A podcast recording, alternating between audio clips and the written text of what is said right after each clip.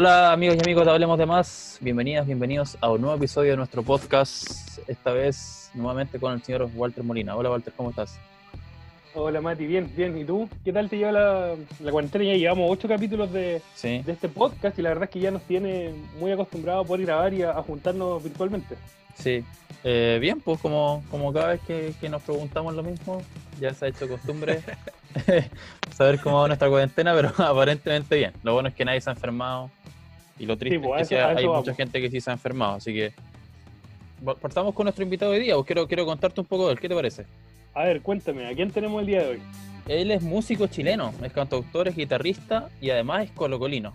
El 2018 fue nominado al Grammy Latino como Mejor Artista Revelación y el 2019 participó en la competencia folclórica del Festival de Viña del Mar.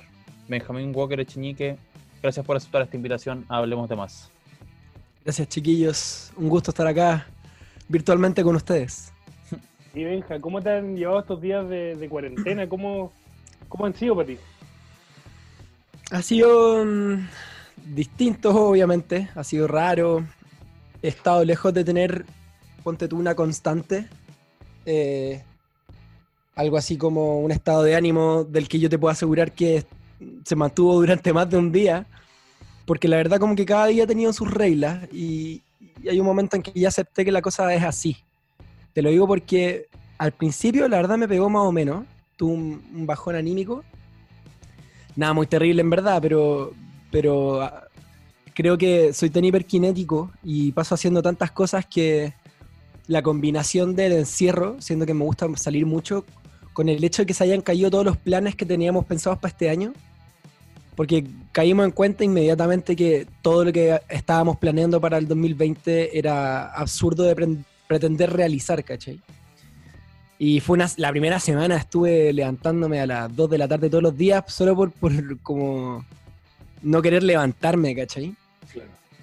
Pero nada, pues, o sea, yo estoy en una situación de harto privilegio, estoy bien en un departamento con unas tremendas roomies, eh, vivo con dos colegas, con Yorka y con Natizú, que nos hemos cuidado harto, hemos procurado eh, apoyarnos desde el oficio, haciendo música, haciendo, apoyándonos en los lives, que es como la nueva forma como de hacer nuestro trabajo. Y, bien, no tengo enfermos cercanos, la verdad es que no me quejo de lleno, pero, pero así al menos fue al principio. Harto bajón y después harta pretensión como de, de echarle para adelante. Punto tú me, me- esto me gatilló la, la necesidad como de hacerme una rutina para tener objetivos al corto plazo, ¿cachai? Como una especie como de motivación mínima para estar haciendo cosas. Claro. Y retomé mis clases, ponte tú, de, de guitarra con Chicoria Sánchez, que la había dejado hace un par de años. Eh, me metí a yoga online con una amiga. ¿Cómo funciona eso? Oye, weón, mira, cuando logro levantarme, el- nunca me arrepiento, eso es lo importante. Yo, es a las 8 de la mañana, ¿eh? yo soy absolutamente noctámbulo, eh, desde muy chico. Yo en la noche como que me pongo pila y durante el día estoy cansado todo el rato. Eh, pero es bacán, realmente, y, y estoy lejos de ser un entendido en el tema, no quiero vender ni una pomada, pero hacer deporte y en, y en este caso estirarse y hacer yoga y tener esa hora como de rutina, slash meditación, slash como un poco igual de deporte, te cambia el día. Te, te, libera cosas necesarias para el cuerpo. Así que desde ahí bien, pues, de ahí he estado como respetando lo que me pase. Hay días con, con muy buen ánimo, donde hago hartas cosas. Otros días donde me perdono un poco el hecho de, no hacer mucho y, y no y no sentir culpa por la productividad y así, pues. Es cada día con sus reglas. Claro, sí, sin duda. Eh, han sido tiempos raros, yo creo. Que, que- creo que esa es como la mejor definición. Como que no sabemos muy bien cómo para dónde va cada día. No, weón, rarísimo. Noso- Nosotros cuando comenzamos nuestros capítulos siempre hacemos la invitación a todas las personas que nos están escuchando a que se puedan cuidar, ¿cierto? Y a tomar todas las medidas necesarias para poder mantener esta pandemia lo más controlada posible. Eh, aquellas personas que tienen que salir a trabajar, ¿cierto? Que tomen todos los recuerdos correspondientes y que, y que seamos responsables. Así que partimos siempre con ese mensaje. Y Benja, nosotros sabemos que hoy día vamos a tener muchísimas cosas que conversar, pero queremos eh, partir con un juego. Ya nosotros planteamos una temática en donde te vamos a decir eh, dos opciones, ¿cierto? O te vamos a dar alguna temática y la idea es que tú nos puedas responder con lo primero que se te venga a la cabeza. ¿Ya? Ya, Si tú trataré. quieres, si tú quieres eh, explayarte un poquito más, lo puedes hacer. ¿Ya? Ya. Vale. Vamos a partir entonces. Si tuvieras que elegir entre Benjamin Walker, actor o abogado, ¿con cuál te quedarías? Actor, absolutamente. Ahora vámonos a otro, a otro ámbito. Si tuvieras que elegir uno de tus dos discos, Felicidad o Brotes, ¿con cuál te quedarías Mm. en este momento? No, Brotes, absolutamente. De todas maneras. ¿Por qué Brotes? Brote es un disco que. al que estaba volviendo casi como si no fuera amigo. eh, porque salió de mucha introspección. Fue. eh, digamos que fue un disco que. Es un disco de mucho desamor. Pero el desamor es, solo un transporte para, para hacerse cargo de muchas otras cosas que me estaban pasando. Fue, fue un disco que compuse mientras estudiaba Derecho, que grabé habiendo egresado de la escuela, y que una vez que lo terminé, teniendo el disco en la mano y escuchándolo, me decidí ahí mismo no terminar la carrera y ponerme a mostrar el disco, porque no era mi plan al principio. Yo egresé de la carrera y mi plan era dar el examen de grado y ese mismo día en la tarde casi que psicomágicamente ponerle, eh, publicar al disco. Y una vez que lo hice, eh, me enfrenté a algo a lo que me había entregado tanto y que fue tan sincero y que fue un proceso de introspección tan heavy a nivel musical y a nivel de temática que me hizo clic. Fue como que me hizo todo el sentido del mundo respecto al- a, a lo que me es propio hacer, a, a cómo la música transforma mi día, mi energía, mi, mi todo. Eso como el dato personal, pero las canciones tienen una introspección de encierro que son absolutamente acordes a estos tiempos y yo soy muy caído a las canciones melancólicas, así que escucharlo me, me- me viene bien. Eh, yo estoy de acuerdo con eso. ¿eh? Yo también lo, lo, lo he escuchado un par de veces en este encierro. Sí, es un arma doble filo, yo, yo advertiría que tengan Sí. cuidado. Sí. ¿Cuál es el escenario favorito donde hayas tocado o que tú creas que es el más importante para ti? El favorito creo que fue el Nescafé del Arte. Eh, suena fome y obvio, pero lo que pasó ese día el año pasado, mi primer Nescafé y nuestro primer Nescafé como equipo, fue, fue una película gringa. fue, fue demasiada magia eh, conjugada en una sola situación. Eh, eh, había sido el estallido social. Eh, todos los músicos y músicas transversalmente estaban bajando sus tocatas por respeto a la situación país. Eh, se nos interpelaba mucho como, como artistas, como de una forma muy moral, eh, cosa que también encuentro que es un arma de doble filo, respecto a si era propio o no en esos tiempos estar haciendo música, eh, juntar gente, cantar canciones eh, y comillas, hacer como que no estuviera pasando nada. Pero estoy tan en desacuerdo con esa premisa eh, que hablé con el equipo y yo les dije, miren, si ustedes no quieren hacer la tocata, quiero una tocata de gran envergadura, fue un concierto de dos horas. Éramos 13 músicos sobre el escenario, eh, dos coristas, un trío de bronce, batería, percusiones, bajo contrabajo, eh, sintetizadores, teclado, yo en la guitarra, eh, lengua de señas. Y les dije, si ustedes no quieren hacer esto, lo entiendo completamente. Si es que lo vamos a hacer, yo quiero que sea porque ustedes quieren hacerlo, eh, porque les va a hacer bien hacerlo y porque lo que queremos que pase ese día sea especial para nosotros. No por cumplir, porque conciertos podemos hacer toda la vida. Pero ese concierto que se llamaba Yarderán era un concierto que diseñamos junto a Eva Nagarín, que es una dramaturga amiga mía, porque le dije que mi sueño, eh, como a nivel performático, era generar la misma sensación que a mí me genera entrar a una obra de teatro, pero en música. Eh, yo cuando entro a las obras de teatro, siempre están los presets, ¿no? Que es como alguna disposición arriba del escenario eh, que inmediatamente te, te gatilla eh, o te hace entrar en, en, digamos, como que en otra dimensión, ¿no? Como, como, como que te activa la sensación de, ya, estoy en algo que empezó, que está ocurriendo, que me está que me da información de algo. Y, y los conciertos no necesariamente ocurre eso, salvo algunas personas que se caracterizan por hacer conciertos con, con un diseño muy teatral. Pero los conciertos es muy mecánico, es como ir, si es que en un teatro, sentarte, que suba la banda, que toque canciones seguidas y se baje. Pero a mí nunca me ha gustado entender el show así. Eh, yo creo que el show tiene que ser un argumento por sí mismo. Y creo que si yo ya sé que mi cuerpo reacciona de cierta forma y mi cabeza queda prendida de cierta forma después de ver una obra de teatro, ¿qué es aquello de la obra de teatro que no estoy aplicando en mis conciertos de música para que le pase lo mismo a la gente pero con canciones? Y esa fue la meta que nos pusimos con la Evana.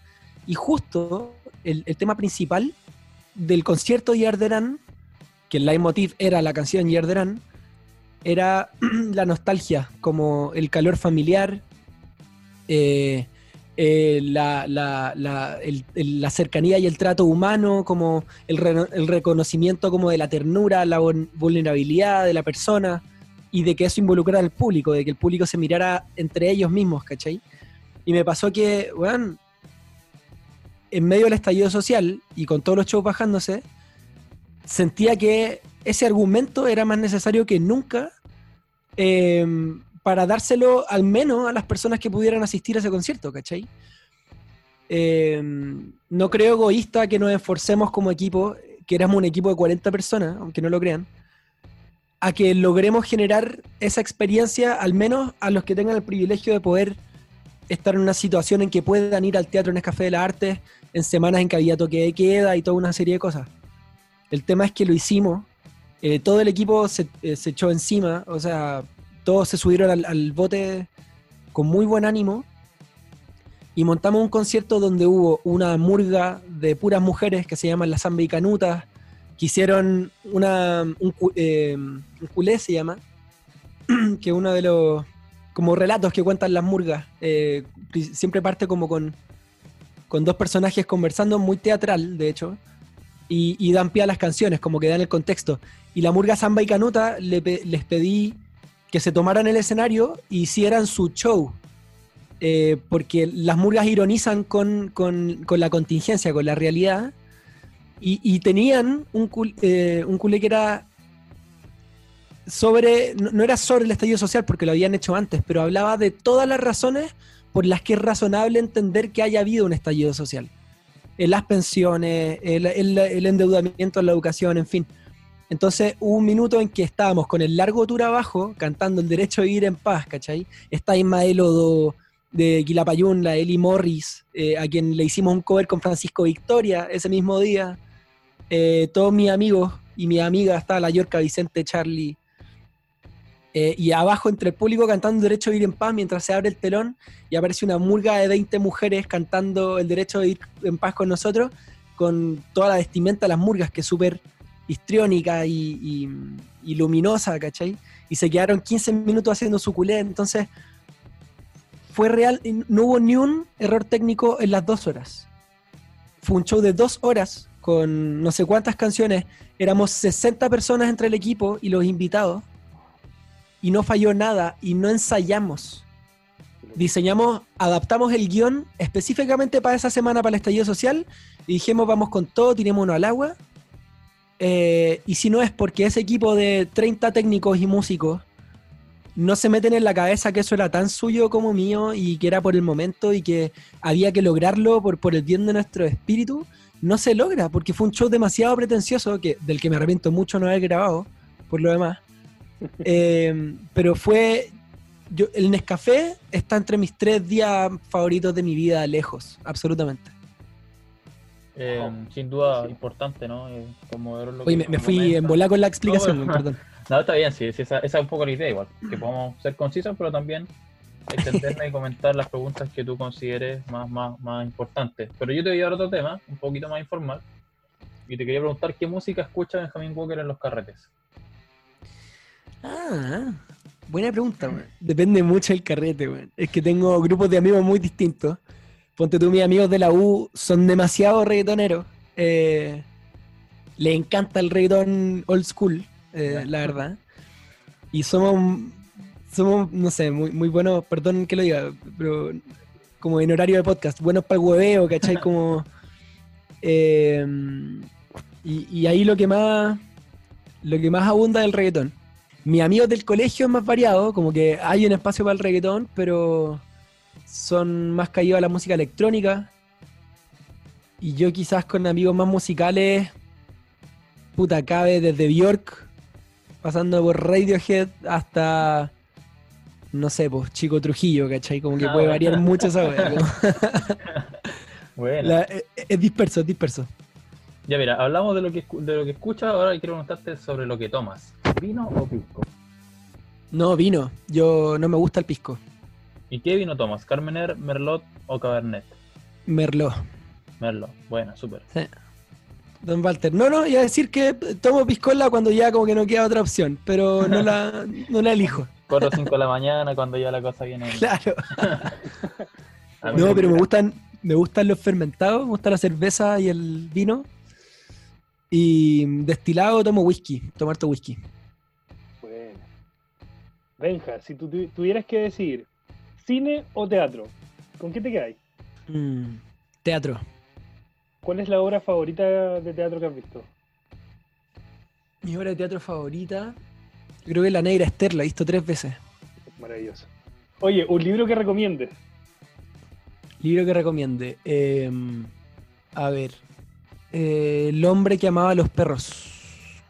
De eh, Padura. Padura, ¿cuál es el nombre de pila? Se me olvidó. ¿Eduardo Padura? Leonardo Padura. Leo- Leonardo Padura, sí. Me lo leí el año pasado y es. Lo saboreé así, lo disfruté como si fuera una película. Eh, se trata de.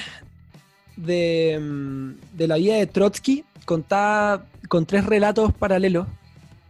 Eh, el relato de Trotsky y, y lo que significó sus pugnas con Stalin y, y su exilio a México eventualmente el punto de vista de mm, un militante comunista catalán, que es el que toma el Partido Comunista, la Internacional, en el fondo, pa- para entrenar eh, con el único propósito de matar a Trotsky. Eh, y hay un tercer relato de que, que- no sé si está bien que lo cuente, porque creo que el paralelismo de los relatos es parte como lo que uno tiene que ir descubriendo, pero Em, pero un escritor o un ex escritor cubano en la isla que, que también de alguna forma u otra se va involucrando con esta historia de forma indirecta y directa. Eh, pero el relato historiográfico y como, digamos, la historia novelada, como de, de lo que vivió Trotsky, de, del, del tratamiento brillante que hace de la transformación de esta persona que vive constantemente con, con, con sus dilemas personales y morales y, aspiraciones políticas, como un personaje que, que lo convencieron un poco de, de, llevar el peso de la carga de la historia sobre sus hombros, ¿cachai? Y de comportarse eh, tratando de estar a la altura de esa carga, y con el único propósito de matar a este, a este líder comunista que Stalin obviamente sentía como amenaza, como tantos otros que mandó a matar. El libro es brillante, es una delicia, es imposible que, que no te guste teniendo cualquier tendencia política. Esto no se trata de que estar de acuerdo o no con algo, es un gran relato nomás. Es un libro por el que hay que pasar. Oye, Benja, ya hablamos de libros, hablamos de, de- de se- de teatro. También te quería preguntar, ¿cuál es tu grupo musical favorito? Esa pregunta yo creo que ya les han dicho que es difícil, ¿o no? Como... o- Sí. Es que te, te diría, te encuentro tan fome decirte los Beatles, pero es tan real. Buena. Pero me pasa que siempre vuelvo a los Beatles. Me- eh, lo primero que hicimos con la de York en cuarentena fue proponernos escuchar un disco de los Beatles en orden cronológico por día. Y tenemos varios libros de los Beatles. Tenemos la antología, la biografía. Tenemos un libro donde hay un relato por cada canción grabada de los Beatles en orden. Y el por qué se hicieron y el cómo se hicieron. Y leímos cada una de esas cosas mientras escuchábamos los discos, mientras analizamos las canciones. Entonces fue el mejor seminario que he tenido desde que empezó la cuarentena. Y a lo que voy con eso es que los dos sentimos la necesidad inmediata de volver a los Beatles para sentirnos tranquilos. Entonces no hay nada más sincero y, y puntual que eso, pero, pero soy fan de Radiohead también, que me, genera otra cosa que los Beatles. Es como que me llena otro espacio. Em, pero no, bueno, fome, pero los Beatles. Y te pongo aquí en, en un, en un entrevero. Em, Abbey Road o Sgt. Pepper Lonely Hearts Club Band. Eh, difícil nombre. Sí. Eh, chucha. Mm, cambia. Pues, ahora yo iría a Abbey Road, porque me reencontré con él en, en esta cuarentena. Antes te hubiera dicho Sgt. Peppers. ¿Y tu canción favorita? De Abbey Road.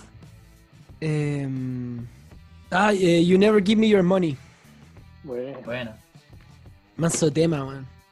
You never give me your money. You only send me your funny paper. La cagó, son unos genios. Sí, los, los Beatles son fenomenales, la verdad. Y al Eh. final de ese disco hay como una especie de medley con varios temas. Donde pasáis por ahí, que se llama Carry. You're gonna carry that weight. Que también es una locura. Sí, aparte cuando lo remasterizaron quedó, bueno, mejoraron el sonido por razones obvias de tiempo. Sí, pero yo discrepo. Porque yo no creo que haya un criterio objetivo de lo que suena bien o mal. Ah, Eh, Lo que uno escucha con el disco mono de esa época, si es que era mono en el original, no me acuerdo. eh, y la sonoridad que tiene es aquello a lo que alcanzaron a llegar y a proponer con lo que tenían ellos en mano. eh, y la, el tipo de sonido que tiene es parte de la expresión y de la propuesta del disco, tanto como lo son las canciones.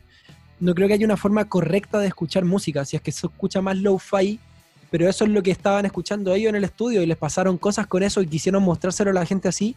Entonces la weá es low-fi y punto, ¿cachai? Pero esta tendencia de los remasters yo la encuentro peligrosa, a mí no me gusta mucho. Eh, hablamos de música, hablamos de copete, de carretes, y te quiero preguntar, ¿qué es lo primero que hará Benjamin Walker cuando termine la cuarentena? Ir al mar, me tiene mal no ver el mar. Me tiene muy mal, yo me encanta ir a la costa. Necesito ver una masa de agua gigante cada cierto tiempo. Así que voy a ir a un spot al que siempre voy en unas rocas y voy a quedarme todo el día mirando el agua. maravilloso, buena. Oye, Benja, nueva constitución, ¿apruebo o rechazo? Recontra, apruebo y convención constitucional. Siempre, cualquier día, cualquier semana, en cualquier minuto donde se vote, apruebo. Oye, ¿y Benjamin Walker Echeñique en un concepto? En un concepto, Sí, en una sola. no sé, histriónico, Bueno, hay como de todo. Buena. Bueno, esta es nuestra primera sección. eh, preguntas de más. Siempre la, la hacemos. eh, eh, tratamos de sea un sello al programa, pero ahora te quiero llevar un poco a hablar de tu, de tu niñez, de tu vida en la escuela, de tu vida en, en la ciudad, en tus primeros pasos, la vida familiar y sobre todo tus inicios en la música y otras cuestiones por ahí que pueden ir saliendo en la conversación. Vamos. Eh, hablemos un poquito sobre eso. Primero, hablemos sobre tu niñez. Pues, ¿Cómo fue esa niñez de Benjamin Walker? ¿Cuáles eran sus pasatiempos? ¿En qué se divertía? ¿Jugaba a la escondida, la tiña? ¿Qué sé yo? ¿Cuál- ¿Qué es lo que hacía ese niño? A ver, ese niño era muy inquieto, era muy pintamono. Eh, siempre fue algo normal el que yo quisiera como como mostrarme haciendo cosas, pero en el sentido de, no sé, pues en el jardín, eh, si me enseñaban una canción, llegaba a la casa y la cantaba todo el día, la cantaba yo de vuelta en el jardín, en el recreo, en, en la calle, cantaba sin que nadie me lo pidiera. Eh, y actuaba también, era, era muy inquieto, era muy, era muy creativo. Eh, en mi casa nunca nos dejaron, ponte tú, tener ni consolas, ni nunca tuve como acceso a algo que no fuera como mecánico para entretenerme. Con mi- yo soy el menor de tres hermanos. Mi hermana Elisa tiene 10 años más que yo y mi hermano 6, Ignacio. Y siempre hubo mucha creatividad para entretenerse. Eh, desde, bueno, tener los Legos, teníamos unas cosas que se llaman Kenex, que tenían hasta motores. Y mi hermano es, es como un geniecillo mecánico, entonces básicamente yo nunca tuve un juguete con pilas que durara más de un día, porque al día siguiente aparecía desarmado por mi hermano para saber cómo funcionaba. Eh, pero eso irónicamente se devolvía, se devolvía en algo entretenido, porque mi hermano agarraba todas estas cosas y las convertía como en un monstruo mecánico diciendo como mátenme, pero, pero era entretenido, ¿cachai? Eh, sí, mucha. Mi, mi mamá ge- me generaba muchos estímulos creativos. Siempre, siempre se trató de hacer disfraces, de, de hacer naves con cajas, de, de cantar. Me- mi, mi mamá me regaló un requinto a los 6 años, entonces me puse a tocar guitarra desde muy chico. Porque ella se dio cuenta también que cantaba, que cantaba bien, ¿cachai? Que era afinado, que le chuntaba las notas y que me gustaba hacerlo. Entonces, tengo la suerte de que mi mamá también es músico. eh, y me, me estimuló eso desde muy chico. Em, con mis primas, tenía dos primas que eran muy partner, la Antonia y la Teresita, eh, y hacíamos obras de teatro. Mis veranos era con mis primos. Veraneamos los primos juntos y, y para mí los veranos eran como la mitad del año, porque cuando eres chico como que todo se te hace mucho más largo. Y eran tres meses seguidos con mis abuelos, ¿cachai? Claro. Eh, venían y iban mis papás, pero siempre estamos mis primos y mi abuelo. Eh, y, y nos daba pie para hacer de todo, hacer una casa en el árbol y hacer un club de espías y armar una obra de teatro y a- traer a toda la familia a poner asientos y nosotros actuar y hacer... Siempre se trató de, de estímulo de ese tipo y tuve el privilegio de que, de que siempre tuve ese estímulo también desde afuera, de que se me, se me motivó y, y me, y tenía herramientas alrededor para entretenerme con esas cosas. Entonces fue, fue una... Mi abuelo, mi abuelo Juan, que siempre lo he admirado mucho y falleció hace muchos años. Yo lo conocí hasta que yo era muy chico nomás, pero yo soy el menor de mi familia materna, de los primos. Y yo fui muy regalón de él. Él, él era arquitecto y pintor, era acuarelista. Eh, y él, él era como esta piedra angular de la creatividad, ¿cachai? Eh, hacíamos caricaturas, pintábamos, yo me sentaba al lado de él mientras hacía sus acuarelas, eh, escuchando Scarlatti, música barroca, le encantaba. Y Cuco Sánchez, que canta, un mexicano que canta ranchera. Eh,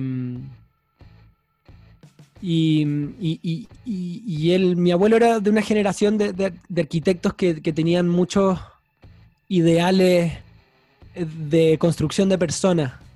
Eh, eran arquitectos que eran todos en, su vida paralela como artistas, se valían tanto por sus obras de arte como por, su, por sus diseños de edificios.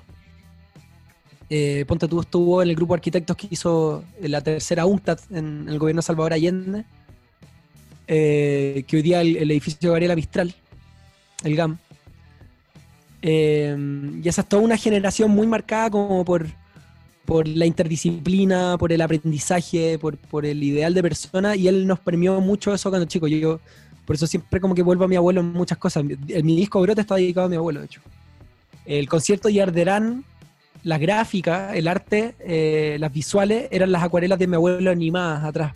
Como para que se hagan una idea como de lo que me afectó, ¿cachai? Entonces eso, fue una infancia con mucho estímulo. Súper. Y bueno, paralelamente la escuela, el colegio, que a veces es objeto de, de mucha crítica por, por no abrir el espacio a la música o a otras artes. Mm.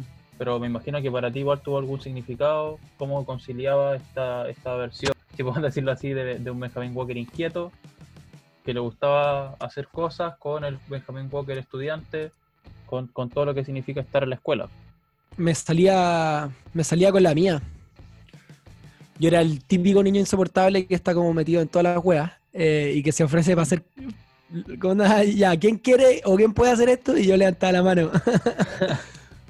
Eh, no, yo fui un cara de raja en el colegio. Me salí con la mía desde muy chico. Era bien, igual regalando a los profes, era buen estudiante, entonces igual como que me daban pelota. O sea, me, me dejaban. Cuando digo me salía con la mía es porque yo en el colegio, cara de raja, si es que no estaba pasando algo, yo em- me ponía a hacer sugerencias y ponía a trabajar para que pasaran cosas, de todo. Desde algo que estuviéramos pasando en clase, o hasta, me acuerdo cuando estábamos en tercero medio, eh, encontraba que los recreos de almuerzo eran, eran muy fome. Eh, y, me y organicé una copa del colegio donde todos los recreos de almuerzo, que duraban como 40 minutos, eh, hubiera un campeonato de apertura y de clausura en cada semestre. Por curso, ¿cachai? Eh, y, y el colegio, igual me las dio todas, me dijo ya, te pasamos las pelotas de- del área deportiva, te pasamos petos, eh, habían canchas como divididas como de 5 contra 5 y durante los dos últimos años del colegio, cada dos días a la semana, era todo el colegio alrededor de las canchas de fútbol con equipos eh, de mujeres y de hombres compitiendo por el campeonato a- apertura y clausura con un playoff al final. Y, y, y bueno, y, y la final jugaba con un árbitro profesional que traíamos como... No te creo. No, sí, es que yo era, yo era súper chato, en verdad. Eh, pero era el típico weón embalado que le encanta hacer weá y... Así que conviví bien con mi personalidad porque la verdad estuve en un colegio como que me, me quisieron harto y me, me apañaron con todas mis weas. Y terminé haciendo al final siempre lo que quise. ¿Y, y, y cómo fue esto, estos inicios? Ya nos comentabas un poquito de tu abuelo, de tu, de tu mamá, pero ¿cómo fueron tus primeros pasos en la música? Y otras cuestiones, por ejemplo, por ahí encontramos que actuaste en una novela, parece, ¿no? Charlie Sí. Tango. Entonces, Charlie Tango. ¿cómo es, ¿cómo es tu relación con el mundo de las artes en general? Es muy familiar. Y cuando digo familiar no me refiero a mi familia, me refiero a que se me educó y me, me- dieron estímulos para que el arte siempre fuera una necesidad como de vida, como eh, si las cosas no se rigen ante un criterio estético, eh, como que quieras o no involucra las artes de una forma u otra, difícilmente son caminos que yo voy a tomar, ¿cachai? Para mí los ideales de belleza y de desarrollo de personas son cosas que inconscientemente siempre busco con las decisiones que tomo o, o con las cosas que hago. Y eso es por formación familiar. eh, y por eso insisto que tuve un, contexto muy privilegiado de, de vida, ¿cachai? Mi mamá es música, pero es, bueno, es cantante popular como muchos la conocen, y también por Mazapán, que es un grupo con el que muchos nos criamos. Pero mm, está, bueno, el hecho de que ella, ella es concertista barroca de la Universidad Católica, estudió en el conservatorio desde los 11 años. Tuvo siempre un espectro muy rico de música. Escuchando en la casa, eh, mi tío es Max Valdés, que es director eh, de la Sinfónica de, Puerto Rico y muchas veces dirige en Chile cuando viene el municipal. Mi tía abuela Silvia Sublet, compositora. Eh, mis mi abuela estudió en la Escuela de Bellas Artes. eh, y mi abuelo también acuarelista, sobre todo por el lado materno, la verdad. Pero mis primos, todos dibujamos desde muy chico porque es como los juegos que nos enseñaron, dibujar. Pero yo te muestro dibujos de mis primos y te caís de raja. Fue un primo mío, no sé, pues. Es médico, el otro es ecoturista, qué sé yo, pero. O sea, ecoturista, estudió ecoturismo. Y, y los veís como pasando el rato haciendo dibujos, pintando, y tú decís como, "Weón, dedícate a eso, ¿cachai? Claro. Tuve, esa relación tuvimos con el arte. Eh, una relación en la que no hay una realidad sin arte, ¿cachai? No sé si se entiende, como, como siempre fue una realidad, como siempre fue un elemento que estuvo ahí y no, no fue algo como que, ya, Benjamín, eh, te queremos mostrar esto que es el arte. No, es como que a uno le enseñan a hablar y en mi caso también me enseñaron a, vivir con esos estímulos alrededor, ¿cachai? Eh, y cosa de la que siempre agradezco mucho eh, porque me, me ha hecho feliz como tener ese acercamiento a la vida, ¿cachai? Y fue por mi familia. Súper. ¿Y, ¿Y la primera vez que tocaste una guitarra? ¿Cuándo fue? ¿Qué edad tenías? A los seis años. A los seis años. Me regalaron un requinto que es una guitarra con el cuerpo de la guitarra más chico. Eh, y la gracia es que el mástil de la guitarra, como la parte donde, donde uno hace los acordes, eh, tiene las mismas dimensiones de una guitarra normal, entonces eso me ayudaba como a empezar a entrenar los dedos desde muy chico, ¿cachai? Y mm, tuve una primera profe, la Moni, que me enseñaba música popular para enseñarme acordes. Me enseñaba la, la, la petaquita de Violeta Parra, creo que es la primera canción que aprendí. Eh, y ahí hubo de todo. Me enseñó hasta canciones de Maná, de Kiko Yungue, me acuerdo. Me acuerdo porque yo las aprendía y lo primero que hacía era ir al colegio a mostrárselas a mis compañeros, pues, obviamente. Eh, iba con el requinto a clases, era muy cara raja. Eh, y mm, Popotito es una canción que me enseñó y que me, me- me ganó un, un apodo en el colegio desde muy chico, el Popotito. Que es un rock and roll como de los, de los 50, que hay una reversión de Charlie García ahí para que la escuchen. Bueno, la vamos a escuchar ahí. Benja, bueno, hablamos un poquito de- de- del liceo, ¿cierto? Un poquito de tu, de tu, tu infancia. Quería preguntarte eh, cómo fue esa decisión para ti de decidir estudiar eh, Derecho en un principio, el ingreso a la universidad, cómo lo, lo pudiste compatibilizar con, con este eh, amor, ¿cierto? Por, por la música. ¿Fue muy difícil para ti tomar después esa decisión de decir, ¿sabéis que me voy a dedicar a la música? No sé, cuéntame un poquito de eso. No, o sea, de- decidir dedicarme a la música nunca fue una decisión difícil. Siempre algo que yo supe que quería hacer en paralelo a mi vida por, por una necesidad de vida, ¿cachai? por todas las razones que les di antes, como que era inevitable que mi vida tuviera que ver con el arte en, en parte.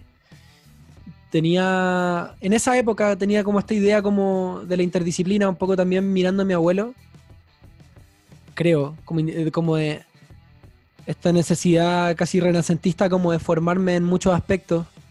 Y yo siempre he sido muy humanista, a, eh, a pesar de, o sea, no a pesar, en complemento como a las aptitudes musicales o al interés por el arte.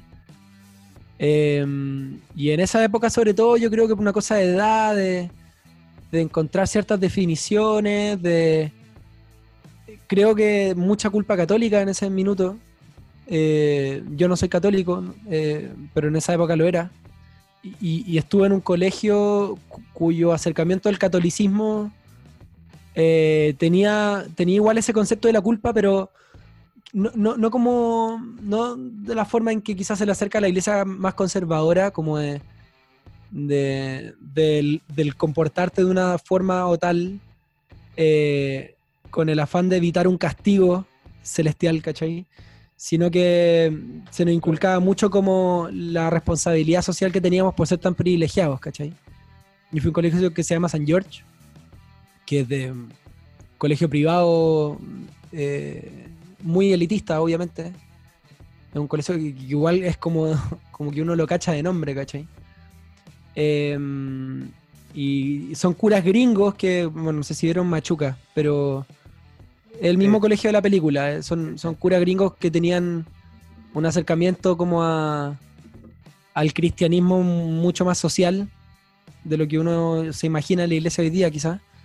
Y tenía esa culpa católica como de chucha, tengo mucho privilegio, eh, tengo herramientas, eh, tengo conocimiento, debería poner eso como en pos de trabajar como para, para la sociedad, ¿cachai? Y mis ideales humanistas como de estudiar derecho y formarme desde esa carrera para hacer un aporte como que tenía que ver con eso. Em, y, yo estudié esa carrera muy feliz, yo lo pasé bien, lo pasé la raja, aprendí caleta, me fue bien, pasé todos mis ramos, egresé bien, pero mm, pasó esto que les digo que, que grabé brotes. Yo, bueno, yo en paralelo siempre toqué. Yo era como el compañero de la escuela de Derecho que tenía canciones. Habían micrófonos abiertos en la Chile, tocaba en, en eventos de la FECH. Eh, milité en Izquierda Autónoma. eh, entonces la militancia igual me hizo hacerme mucho cargo del- de aspectos musicales en muchos lados. Em, em, y siempre, bueno, publiqué mi primer disco a mediados de la carrera Felicidad. Lo publiqué el 2014. Eh, hice el disco mientras estábamos en la U. Trasnoché como un loco. Dormí muy poco en la carrera.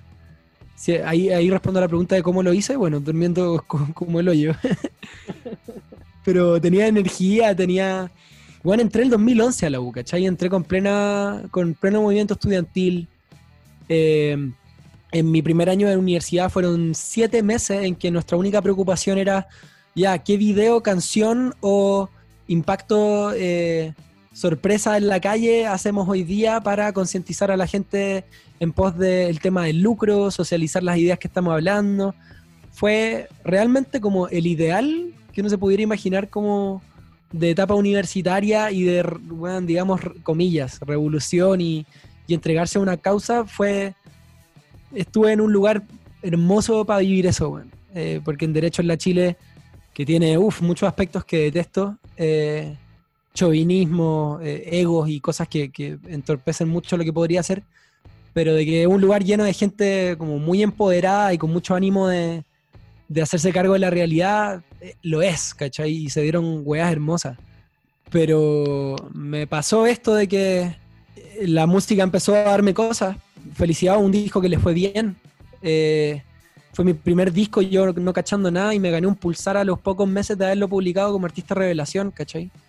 Entonces eso al tiro me, hizo un contacto con, comillas, la industria, en que, en que nadie sabía quién era yo, pero al menos salió mi nombre por primera vez y fue como, mm, ¿él quién es?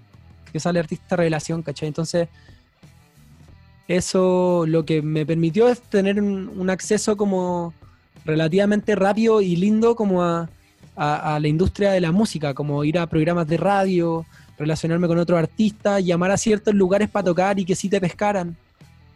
Eh, bueno, todos los años anteriores me dediqué a tocar en, en boliche en Bellavista, ¿cachai? Pero es una etapa por la que pasé, digamos. Pero, pero mientras más luces me daba la música de lo que podía devolverme a mí si es que yo le entregaba cosas, más me convencía de que habían...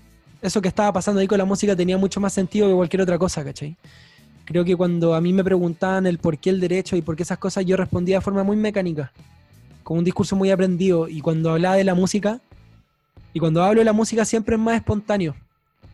Eh, eh, esta lectura de las cosas es la que me hizo como decirme harto, como era mucho más de guata, más visceral, y creo que la guata, yo soy muy cuadrado, eh, muy, como, no sé, como con muchas disciplinas para muchas cosas y quizás soy muy de cabeza cuando también soy súper sensible, ¿cachai? Entonces, en parte como que me di permiso para que la sensibilidad y la vulnerabilidad mandaran un poco más en mi vida que, que otras cosas. Y eso es lo que me tiene aquí hoy día, por suerte. Oye, dentro de, bueno, bueno dentro de eso mismo, eh, tú hablabas un poquito de la vulnerabilidad.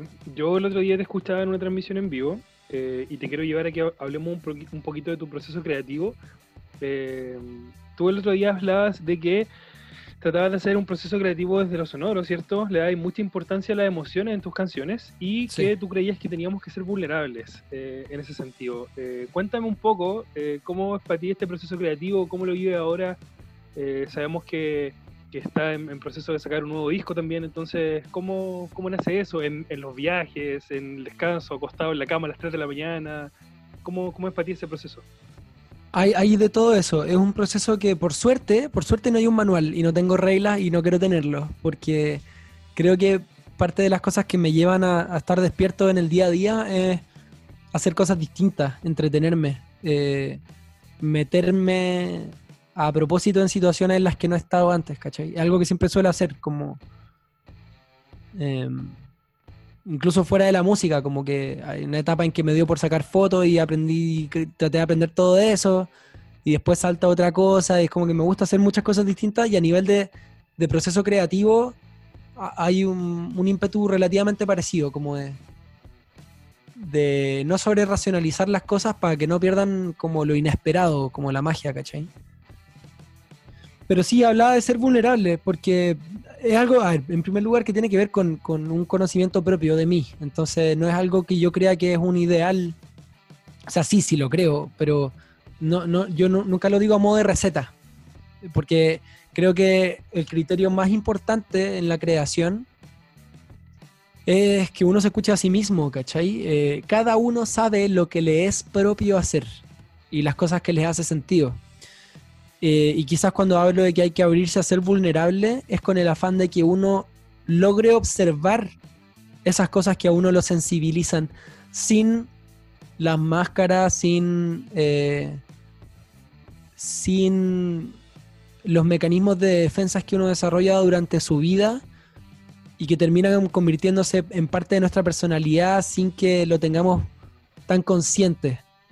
Eh, y me refiero a inseguridades, torpezas de cualquier tipo que, se van convirtiendo como en, como en armaduras que no te permiten entrar a, a eso más profundo de ti, que, no tenga pudor, que no tenga miedos, que no tengan eh, cosas políticamente correctas, ¿cachai? Porque yo creo que lo interesante de, la canción, de, este medio de transporte del que yo hablaba en esa entrevista, de hecho, eh, que para mí es un vehículo, es un vehículo para vivir experiencias, para vivir emociones, la canción, el formato canción. Y creo que lo más interesante para mí de la canción, lo que más me sensibiliza y lo que más me atiene a escucharla es, es, poder escuchar a, una persona que hay detrás de eso y que se muestre, eh, no sé si sensible, pero que se muestre transparente, que, que cuente su rollo, que, que, sea sincero consigo mismo, ¿cachai? Como, cuando me han preguntado por procesos creativos, de qué escribir o, qué es lo bueno que escribir o no, es como, velo tú, ¿cachai? Como, qué sé yo, weón. Mientras, mientras seas más sincero y mientras tu canción más se parezca a una conversación desprejuiciada y trivial y con, con, tranqui, con una chela que uno podría estar teniendo con otra persona y que es interesante, mientras más se asemeje a ese, a ese nivel de, de, de ver a la otra persona y que nos cuente cómo ve el mundo, puta, para mí mejor, ¿cachai? Para mí, pa- el interés del contenido de, de la canción como vehículo está ahí. Porque siempre va a ser distinto. Si es que cada uno solo se preocupa de ser el mismo en las canciones, siempre la canción te va a llevar a un lugar distinto, porque todos somos distintos, ¿cachai? Por eso no creo como los criterios objetivos, en, sobre todo en la creación artística, como de lo que es bueno o no hacer, o de los formatos, ¿cachai? Es algo que creo que siempre hay que estar transgrediendo en pos de lo que salga, en pos de que lo que salga sea sincero. Em, y yo creo que el, el, aceptar la vulnerabilidad tiene que ver con obviar esos mecanismos de defensa que, que- pueden ser un impedimento para que seamos nosotros mismos con la canción. Benja, esto mismo, todo este proceso que tú has vivido, ¿cierto? Que, que- comienza desde los seis años cuando tomaste tu guitarra, sin lugar a dudas te fueron llevando a vivir eh, momentos bastante eh, emotivos, me imagino yo. Que tú lo hablabas un poquito, ¿cierto? El tema de los premios Pulsar, eh, la nominación a los Latin Grammy y el Festival de Viña. Cuéntame cómo fue para ti vivir esa experiencia, el, el Latin Grammy, el festival, los premios Pulsar. Los premios, a ver, lo de los premios Pulsar fue heavy. Porque yo, a ver, hice el disco Felicidad con, con el ánimo como de envalentonarme a agarrar mis canciones, estar convencido de que las quiero mostrar y que, y que empiecen a ocurrir cosas alrededor de estas canciones. Y fui con todo, pero, pero no esperaba que, que en verdad realmente pasara tan poco tiempo hasta que me ocurrieran cosas que estaban dentro de mis pretensiones máximas, como estar yendo a la radio que yo escucho a tocar mi música, a estar viajando por regiones, a que, y a que ocurran cosas como la que ocurrió en los premios Pulsar, ¿cachai? Como estar en un teatro lleno de tus artistas favoritos, a los que tú todavía estás pagando tu entrada por ir a verlos siempre, ¿cachai? Eh, y que salga tu nombre nominado en la primera edición y que esté Álvaro López ahí con una carta de los bunkers abriendo y diciendo Benjamin Walker y yo como concha tu madre, eh, ya subo, eh, me subo y le hago una reverencia a Álvaro López. Y yo, mierda, está pasando, ¿qué, qué weá? ¿Qué, ¿Dónde estoy? ¿Cachai? Eh, y no me acuerdo ni lo que dije en el micrófono, cagado de susto, me fui para atrás, salgo al backstage porque había que salir por detrás del escenario. Y la primera persona que me topo es Pedro Piedra, y me dice, buenas, felicitaciones. Y yo como, weón, ¿qué está pasando? ¿Cachai? Eh, fue muy pelacable, weón. Me, fue muy estimulante. Fue al tiro una inyección como de. Puta, en parte cre- creo que. No soy, no sé si soy esotérico ni mucho menos, pero fue un mensaje de la vida diciéndome como vos apostaste por esta weá, te la jugaste y, y esto es lo que hay si es que te la jugáis, ¿cachai? Eh, Eso me motivó mucho, weón, y le metí muchos huevos como de arena, o sea, de antes también, pero de, de jugármela y seguir buscando como, como vivir esa película gringa, ¿cachai? Porque lo paso a la raja, weón. Eh, después, puta, los Grammys. Los Grammys, puta, esto era septiembre, 19 de septiembre. Eh, era la mañana, me llama Carlos Salazar, mi manager, y me dice, me levanta, yo estaba encañado, era, era, eran las fiestas patrias, ¿cachai? Y me dice si tengo, me pregunta si tengo visa, y yo le pregunto ¿para qué? ¿Por qué me preguntáis esto, weón? A las 10 de la mañana, después del 18 de septiembre. Eh, y me dice, weón, es que... No, no, pasado. es que está ahí, está ahí nominado un Grammy, weón. Y yo, no entendiendo nada. ¿Qué? Me levanto, lo- le corto cuando reviso el celular y salgo etiquetado en un tweet de Nicky Jam, que era el encargado de anunciar. Era el encargado de anunciar a los nominados de mi categoría. Eh, y bajo, veo a mi mamá y le digo, mamá, me nominaron un Grammy y me puse a llorar. Como Oh, que igual, no, me quebré, me quebré. Es que fue heavy, fue... Empecé a recibir, a recibir llamadas ese día de los diarios, de gente. Lo mejor de ese momento, eh, lo mejor fue llamar al equipo, weón. Fue, me fui a la concha de su madre completamente hiper- hiperventilado solo para botar energía. Agarré el celular, llamé a Javier Barría, le conté y le dije, Javi, no- nos nominaron un Grammy. Le dije, nos nominaron porque para mí Brote es un disco donde el Javi también está súper presente él como músico. Llamé a Jorge Fortuna, el ingeniero en sonido, que es como, ahí está como la, la Santísima Trinidad, entre Fortuna, Bar- Barría y yo. Hoy día el tercer disco que estoy haciendo también en el mismo equipo. Eh, y también le digo, eh, le digo lo de los Grammy y me pongo a llorar de nuevo. Fue heavy. Ir para allá, ser el único chileno con Mon Laferte, pero Mon está en la industria mexicana, yo era el único representante de la industria chilena. Eh, cosa que también sirve como un llamado de atención, no porque los Grammy tenga que ser una panacea que hay que aspirar y todo el rato, pero, pero un tema de amor propio, porque en Chile se hacen cosas buenas, de buena calidad, que, que son originales, que son distintas a las que hay en el resto de Latinoamérica y las que tenemos que estar orgullosos. Y yo creo que falta meternos en el chip acá de pretender esos espacios, no ni para figurar, ni...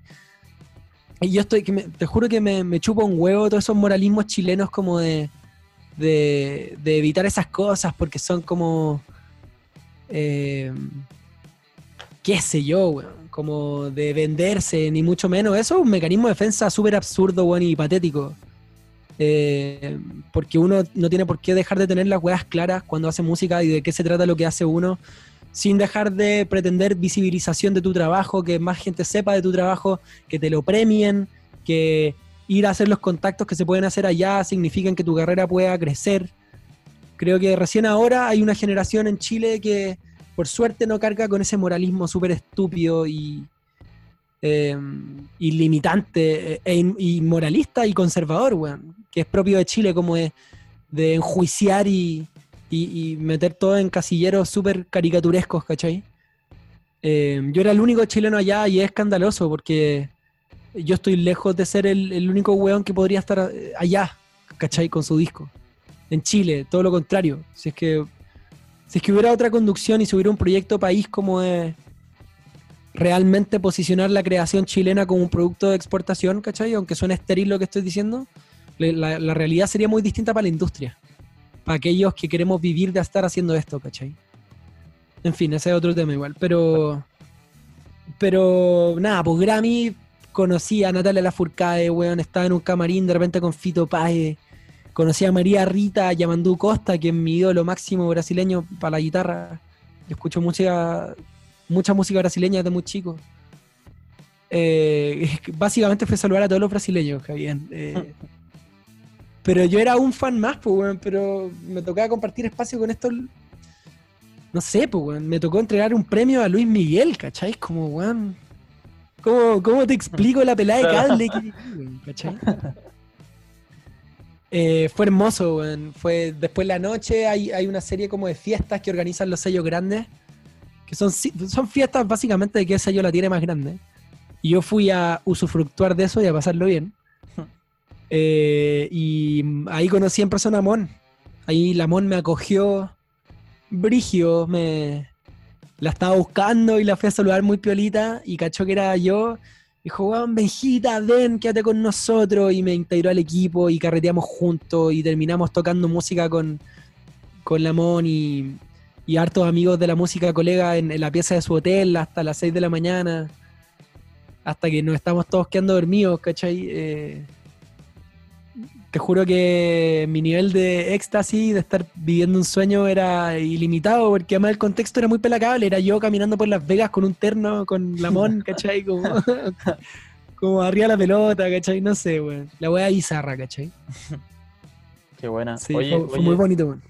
Bueno, hemos hablado mucho de, de las emociones que, que la música te, te despierta y también quería llevarte, a propósito de esta misma emoción, a conversar sobre otras cosas, eh, como por ejemplo tus pasatiempos. No sé si por ahí te gusta la cocina, leer mucho, ya nos anticipaste un poquito que te gustaba el teatro. ¿Qué son las cosas que tú haces en tu tiempo libre, aparte de, de- el profesionalismo y el ejercicio profesional de la música? Mm, eh, ahí yo entro como un círculo medio peligroso porque creo que convierto todo en cosas que terminan siendo mi trabajo. Eh, lo que está acá igual porque busco cosas que me gustan, pero algo que yo que, que fui dejando y que retomé un poquito con el estallido social en la fotografía. Eh, y es propiamente un hobby porque es algo que nunca muestro en verdad. Pero yo saco fotos. Mi hermano es director de fotografía, él estudió cine, es documentalista naturaleza. Es camarógrafo de la BBC, ¿cachai? Como para los documentales de naturaleza. y me pasó que gracias a él como que tuve acceso a mucha información cinematográfica y fotográfica. Eh, desde contar con buenas cámaras en la casa hasta aprender qué es un diafragma, qué es el tiempo de exposición, cómo se comporta un negativo. Eh, y rayé mucho con eso. Y, siempre ha sido un hobby que antes le dedicaba más tiempo porque podía. Ahora, la verdad, para estar haciendo música, desgraciadamente en Chile como que no tenía mucha oportunidad de hacer otra cosa. Eh, y yo la verdad es que estoy casi que 24/7 pensando en mi carrera. Pero, mm, pero las fotos siempre han sido una salida muy personal, que me lo dejo muy para mí también. Eh, y es mi forma como de ir a botar esa ansiedad creativa quizás de otra forma. Algún día haré algo con las fotos que he sacado, supongo. No sé. Ojalá, pues estamos ahí. Y Vamos veo, veo goles, weón. Veo videos Ah. de goles. Sí, vamos a conversar sobre eso porque, porque la pasión y la emoción también se expresan en otras cosas. Y una de esas es el deporte. Y subimos, bueno, Por supuesto. conversábamos fuera de la grabación de, de tu pasión por Colo Colo, de ese deleite de los hinchas colocolinos, pero yo diría de todos los hinchas del fútbol, por el Matías Fernández del 2006, ese Colo Colo 2006 finalista de la Copa Sudamericana. Cuéntanos un poquito de, de esa pasión que tú tienes por el fútbol y por Colo Colo. Yo, mi familia es de la U, mi papá es de la U. Mi mamá es de la U, mi hermano es de la U, mi hermana es de la Católica, por mi abuelo. Eh, y a mí en parte me. Yo, nosotros vi- yo vivía con, con, con Nana puertas adentro, la Isabel, eh, que básicamente me crió. eh, y, y me crió muy literalmente. Bueno, la Isabel es de, es de Santa Juana, eh, por allá cerca. Yo cuando voy a Conce a tocar, a, a veces cuando la Isabel está allá, dejo algunos días y me voy a ver la Santa Juana. Pero ella nació en Coronel, Ah, bueno. eh, su papá era minero de Lota y mm, eh, militante del Partido Comunista. Eh, y no huevo. Eh, Si era, era minero, po. no, Ah. no, imagínate, no, no, no, no hay otra alternativa. Eh, no, pero digo, la Isabel era eh, eh, eh, militante. Ah, Sí, pues. no, fan de Gladys Marín. La cosa es que la Isabel tiene todo que ver con mi crianza y, y eso significaba que, bueno, como la Isabel es de allá, los domingos como que mis papás eran muy trabajólicos y no necesariamente como que hacíamos actividades familiares, ¿cachai? Entonces la Isabel empezó a agarrar la costumbre de, de agarrarme para no estar haciendo nada y llevarme al estadio. Entonces yo, yo soy de Colo Colo, porque la Isabel, que es colocolina, me llevaba al estadio los domingos, desde, desde chico, ¿cachai? Eh, y por eso me volví tan fan de Colo Colo. Y yo el 2006 fui a todos los partidos, Campeonato Nacional, Sudamericana, Libertadores. Eh, y, y yo, así volviendo al pasatiempo, videos de Matías Fernández con comentarios de Fox Sports de Niembro. eh, para crack. tirar para arriba. Entre como que me motiva, me, se me eriza la piel cada vez que lo veo y también me deprime, porque es como, Mati, ¿por qué? Como, Claro, ¿por, por qué no te convertiste en el mejor del mundo, cachai? este pibe es un crack. Sí, pero veo hartos videos, veo, no sé, eh, resúmenes, resúmenes de goles de, no sé, po, Zamorano en el Inter, Zamorano en el Real, Sala en la Lazio, en la Juve. Eh, veo los comentarios, algunos los traduzco para saber qué están diciendo y me, y me emociona mucho ver como hinchas de, de- de esos equipos, de esos países, como diciendo como, weón, no sé, ver a los argentinos hablar de, de Sala en River. A mí me encantan esos comentarios, como que me, me entretienen, no sé por qué, weón, pero me encanta la weón. El fútbol tiene un poco de esas cosas, ¿no? El fanatismo, la pasión. A veces Sí. se muestra en, en esos comentarios pasionales totalmente. Sí, y uno los quiere como absorber también. Sí. el Benja, eh, incluso, te, te cuento, Mati, eh, en, en su casa, ¿cierto? En su casa estudio, tienen destinados los días miércoles para como el día de miércoles de camiseta. Entonces los Sí. miércoles se visten con la camiseta de su equipo. Bueno, tengo la suerte con la Yorca de muy al estadio. La Yorca también es del Colo, su papá era hincha del Colo también. Eh, y el año pasado alcanzamos a ir a un partido con la Yorca. Buena. Eh, por suerte ahora somos roomies y somos hinchas del mismo equipo y los miércoles ando con la de Bartichotto del 91. Buena. La del party, Marcelo Pablo. Marcelo Pablo. Gran Podríamos- cantante. Podríamos tener por ahí un, un capítulo solo de, de fútbol. De Marcelo, sí. Reaccionando a, vi- a videos del Mati Fernández. No, weón. Ahí está tu Yo- primer video en No, ahí está, sí, weón. Benjamín reacciona a, a Matías Fernández en 2006. No, qué buena, voy a hacer esa weá de todas maneras. Eh, yo entiendo que eh, esta pasión, ¿cierto? Que nosotros eh, podemos eh, eh, ver, ¿cierto? En el fútbol, esta pasión que podemos ver eh, en la música, yo creo eh, que se transmite mucho también hacia las personas que de una u otra manera escuchan tu, tu música. Eh, hay un impacto, creo yo, que es bastante interesante eh, en la gente, ¿cierto? Que, que va a, escucharte, que va a verte. Yo he tenido la oportunidad de, de ver varios eh, shows tuyos y la verdad es que ha sido bastante impresionante lo que tú transmites. Yo te quiero leer algo eh, que me hicieron llegar eh, unas chicas por ahí, que me nos va a contar el tiro quiénes son, eh, y que eh, quiero preguntarte un poco de eso, porque creo que es impresionante. Mira, dice así. Primero que todo, Benja, infinitas gracias por dejarnos ser parte de este camino recorrido que llevas y compartir tantos momentos y experiencia con nosotros. Desde el día uno, que todo ha fluido de manera bacán y sin tu actitud cercana y buena onda, claramente la energía que estaba naciendo no hubiera florecido en lo que somos hoy día. Eso es, es un ex- extracto de una carta que te llegó a ti ayer a tu casa. Sí. Benja, cuéntame cómo vives tú esta experiencia de, no sé, seguidora, fan, club de Volquerites. Eh, ¿cómo, cómo lo sentís tú? ¿Cómo, ¿Cómo es para ti eso? Eh, hay una palabra en inglés que quizás. No, eh, bueno, sobrecogedora, ser over- overwhelming. Es que es heavy, porque como que vi- vivo en una contradicción constante en mi, forma de entender como el, el arte y, y mi forma de yo mismo acercarme a los artistas que me gustan, donde creo que la... No digo que hay que despersonalizar las canciones, pero hay que tener ojo con la idealización ese umbral que siempre se toca con idealizar a las personas que hacen canciones, eh, siempre es un arma de filo y yo, yo lo encuentro medio peligroso y por le tengo respeto.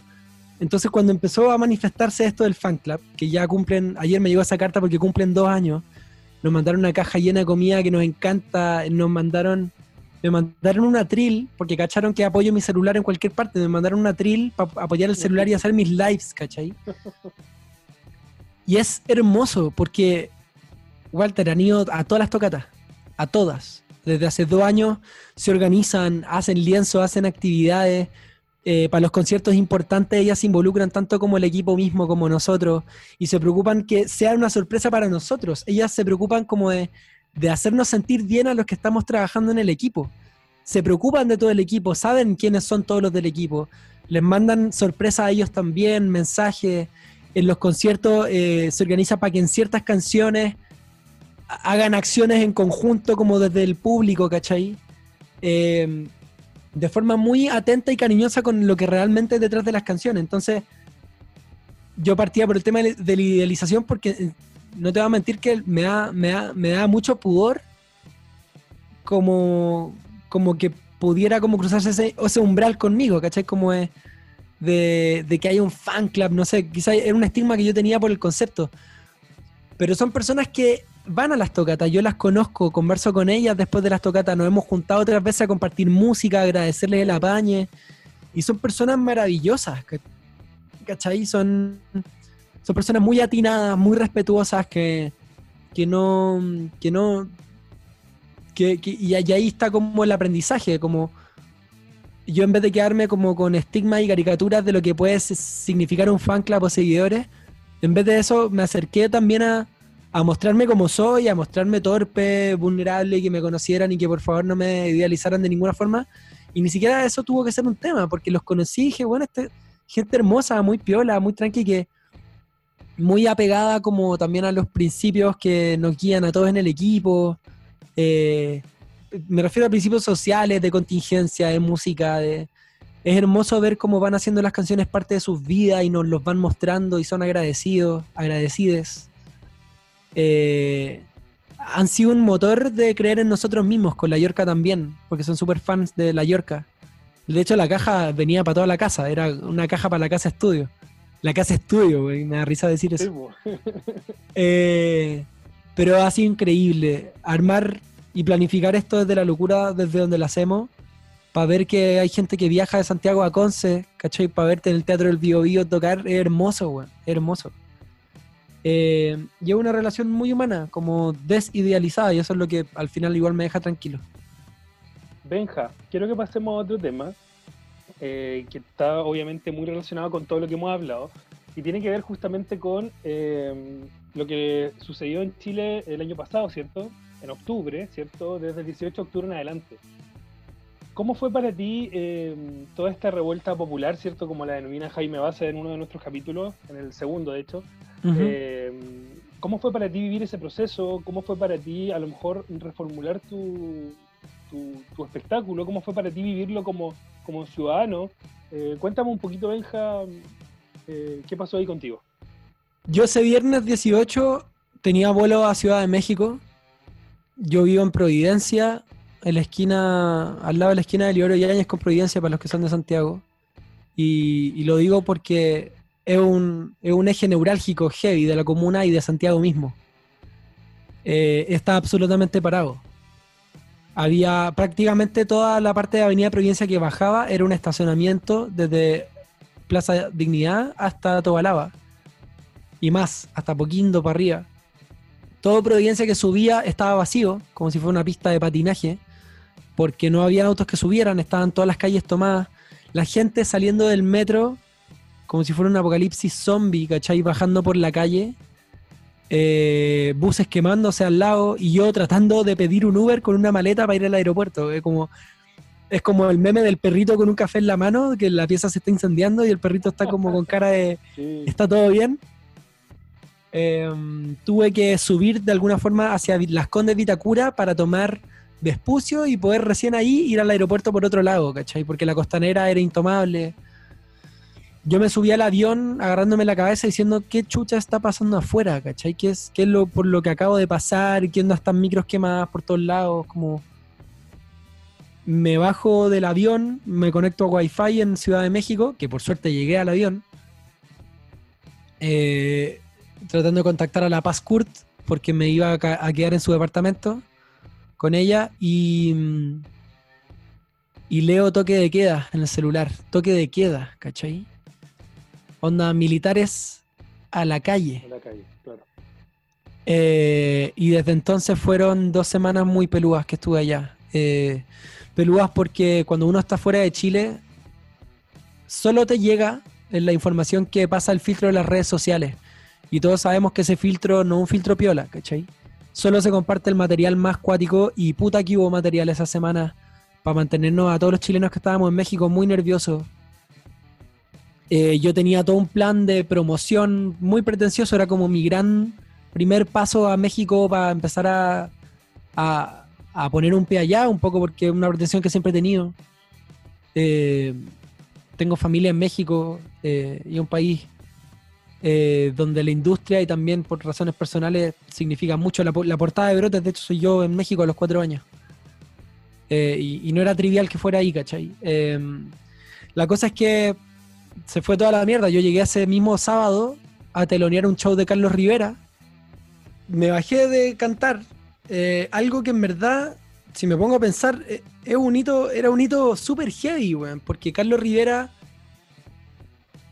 eh, o sea, es y era sobre todo durante el año pasado uno de los íconos de la música mexicana popular, digamos. Eh, había recién hecho la voz de Simba, ponte tú, para la traducción del Rey León. Eh, tenía la canción de Coco, de Pixar. quizás fue su auditorio nacional como más importante de su época, o sea, de, su carrera. Y, Carlos Rivera, que me conoció cantando en el Festival de Viña, y, de ahí me pidió que lo teloneara eh, y me ha acogido Caleta, siempre ha sido una pañe, eh, una persona hermosa. Em, no pude concentrarme en lo que estaba viviendo, ¿cachai? De cantar fresta. Era como un festival de viña 2.0, eran 11.000 personas en un teatro cerrado, ¿cachai? Es eh, una locura, el, Auditorio Nacional de México no se puede creer. es realismo mágico, en las dimensiones que tiene, ¿cachai? Eh, lo primero que hice fue bajarme el escenario, agarrar mis cosas. Estaba con Carlos Salazar, mi manager, y el Cristóbal de la Cuadra, que estaba registrando esto, y nos fuimos a. Nos fuimos a juntarnos con el resto de los chilenos, con los hermanos Durán, con Felicaster, con La Paz, con Lamón, el año de los Piratini, eh, caleta de gente con la que teníamos, me acuerdo que está la Juanita Ringling también, que es amiga. eh, nos juntamos a... No, eso, perdón, eso fue otra vez que fui antes, no estaba en esa época. Eh, al día siguiente nos juntamos en el Zócalo de Ciudad de México, 400 chilenos, a, a compartir información que se tuviera. Casi todos los chilenos que están allá, universitarios, es gente muy relacionada a las humanidades, porque la UNAM es un gran eje de humanismo eh, a nivel académico, en quizás el centro de antropología más importante de Latinoamérica. Eh, em, y, por eso habían personas muy apegadas a lo contingente en Chile y que estaban- tenían información de primera fuente, todo escuchando obviamente medios de comunicación extraoficiales, comillas, Radio Villa Francia, en fin. Eh, y tratando de socializar lo que estaba pasando, pa- porque obviamente en México la consigna de hay una pelea por el alza del metro duró días. Y yo me acuerdo que todas las entrevistas que, tenías pro- que tenía programadas terminaron siendo entrevistas donde yo al final compartía información de lo que realmente estaba pasando en Chile, porque no nos daba la guata de hablar de otra cosa. Nos llegaba información de gente detenida ilegalmente en el toque de queda, dirigentes estudiantiles, la historia del metro vaquedano, de las torturas, eh, ya habían eh, ya habían muertes, ya habían ojos mutilados, eh, fuerza desmedida de, de, de, de carabineros, de militares, y nosotros cagados de susto allá viendo esto desde afuera, como pensando como en, en qué va a terminar esto, como que qué periodo de historia estamos empezando a vivir en este minuto, ¿cachai? Fue muy tenso vivirlo a través del filtro de las redes sociales. O sea, yo me compré como tres chips de celular y cargas gasté toda mi plata en cargas de celular y, el celular estaba caliente, me acuerdo. Como que hervía porque estaba conectado todo el día, ¿no? Y no podíamos dormir, onda con la paz. Nos me acuerdo que nos encontrábamos en la cocina como a las 5 de la mañana para tomarnos algo caliente y poder quedarnos dormidos porque no podíamos, ¿cachai? Es raro irlo de afuera, weón. Y era súper fuerte lo que estaba pasando acá, obviamente, pero, pero uno solo puede especular cuando está afuera y te llega información tan intensa, ¿cachai? De ahí fue volver y caerme de cabeza a apoyar todo lo que fuera desde mi rol como comunicador y músico, ¿cachai? Con el largo tour, esta iniciativa de Vicente Cifuentes de juntar colegas, agarrar repertorio popular, ir a la periferia de Santiago, a los lugares donde no se estaba llegando para saber qué estaba pasando, llevar profesionales, eh, recopilar información con el Instituto Nacional de Derechos Humanos. No sé, fue, fue un cambio de tantas perspectivas que entre el mareo de la cuarentena y, lo cercano que estamos en tiempo a eso, como que cuesta. Yo creo que algo que para mí va a ser más fácil de racionalizar con perspectiva del tiempo, ¿cachai? Pero yo suelo hacer así, por, por lo menos. Eh, pero esta sensación hermosa de que por fin hay algo tanto más grande que nosotros mismos, de juntarnos con la gente en las calles, de que Plaza Dignidad se repletara por días seguidos durante meses hasta que empezó esta weá. Eh, de sentir que que desde todas las disciplinas artísticas por fin la gente estaba teniendo una causa tan importante para dedicarle su energía creativa y su tiempo y su energía, ver la cantidad de afiches hermosos de diseño que están en las calles y que han tratado de borrar con, con pintura verde hasta el día de hoy en todos los muros de Santiago, al menos donde me toca ver y vivir. Ver que la gente está con esa energía de, de no dejar de crear en pos de, de, de esta causa tanto más grande de nosotros, ¿cachai? Que nosotros. eh, me, me motiva, me emociona, me encanta estar vivo en este minuto de la historia y, hacer lo posible por hacerme cargo de mi propia realidad y la del resto, ¿cachai? Para mí, la, la emoción que implica el, los objetivos y los trabajos en equipo y, y la, la felicidad en conjunto, como la, la, la satisfacción de, de lograr las metas en equipo, lo digo como el, el- lo- el- en la escala pequeña, como que algo que me motiva mucho en, en mi equipo de trabajo, por eso siempre hablo como de, de- somos un equipo en mi proyecto solista, somos personas fijas que trabajamos en pos de, de compartir estas canciones y, y de llevar lo que soñamos al escenario y en fin, pero, pero esto es como una escala más grande de eso mismo, ¿cachai? Es como un escafé de la arte en versión país. Claro.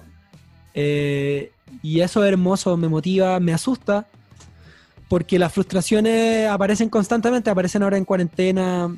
Ver que Chile es como una especie de gran botín para, para una élite, para una oligarquía económica eh, que tiene el sartén del mango desde hace décadas eh, y que están no sé, tan de mal gusto, en verdad.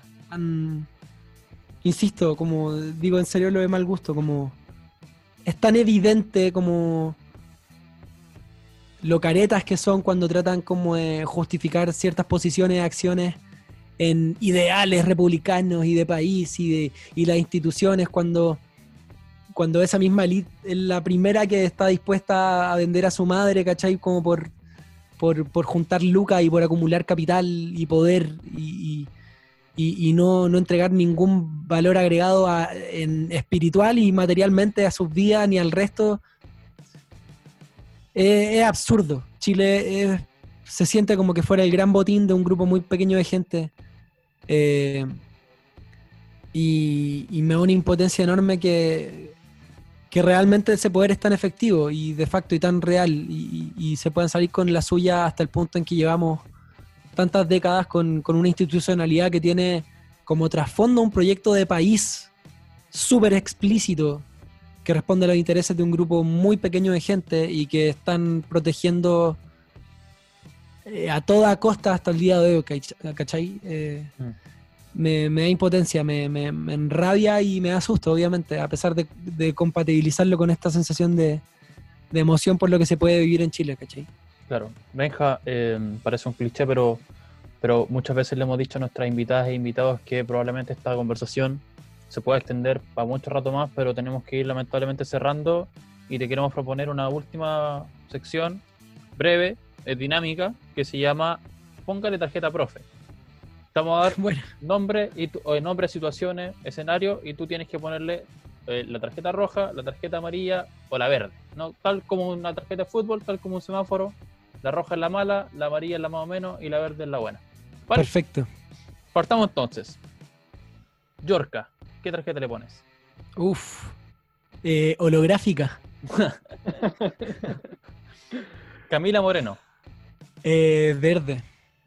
Mon Laferte, Hoy. Em, eh, eh, edición limitada, eh, holográfica, subatómica, no sé, hegatómbica. al músico británico Nick Drake, Pues me faltan tarjetas, güey. Eh, verde, verde. Benja, ¿qué tarjeta le pones a Nano Stern? No, la mansa verde, weón. Que juegue todo lo que quiera. Eh, que juegue de 10, weón. Nano fue mi ídolo y hoy día es mi amigo y sigue siendo mi ídolo. Y me ha cogido caleta, me ha dado mucho cariño, me ha invitado a vivir experiencias que son las que vale la pena vivir estando vivo. Eh, sí, le debo mucho. ¿Y a Manuel García qué tarjeta le pones? Verde también.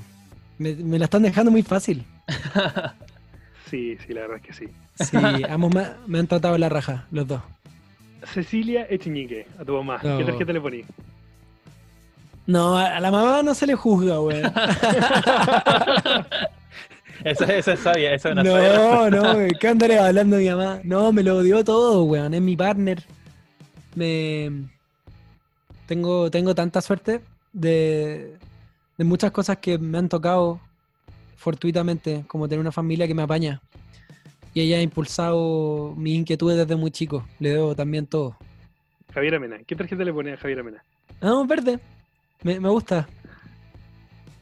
¿Y qué tarjeta le pones a Marcelo Pablo Bartichotto? No. Marcelo Pablo, ¿qué le qué? Si soy el árbitro, como que le doy un pase, weón. Como...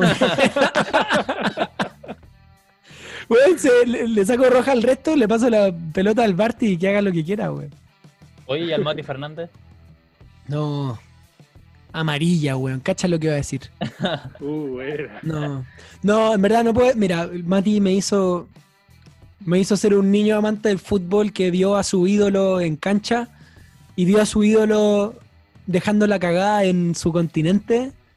Y eso, vivirlo, vivir un Colo Colo del 2006 que no, nos hizo ver partidos de la Libertadores por la tele sabiendo que íbamos a ganar sí o sí.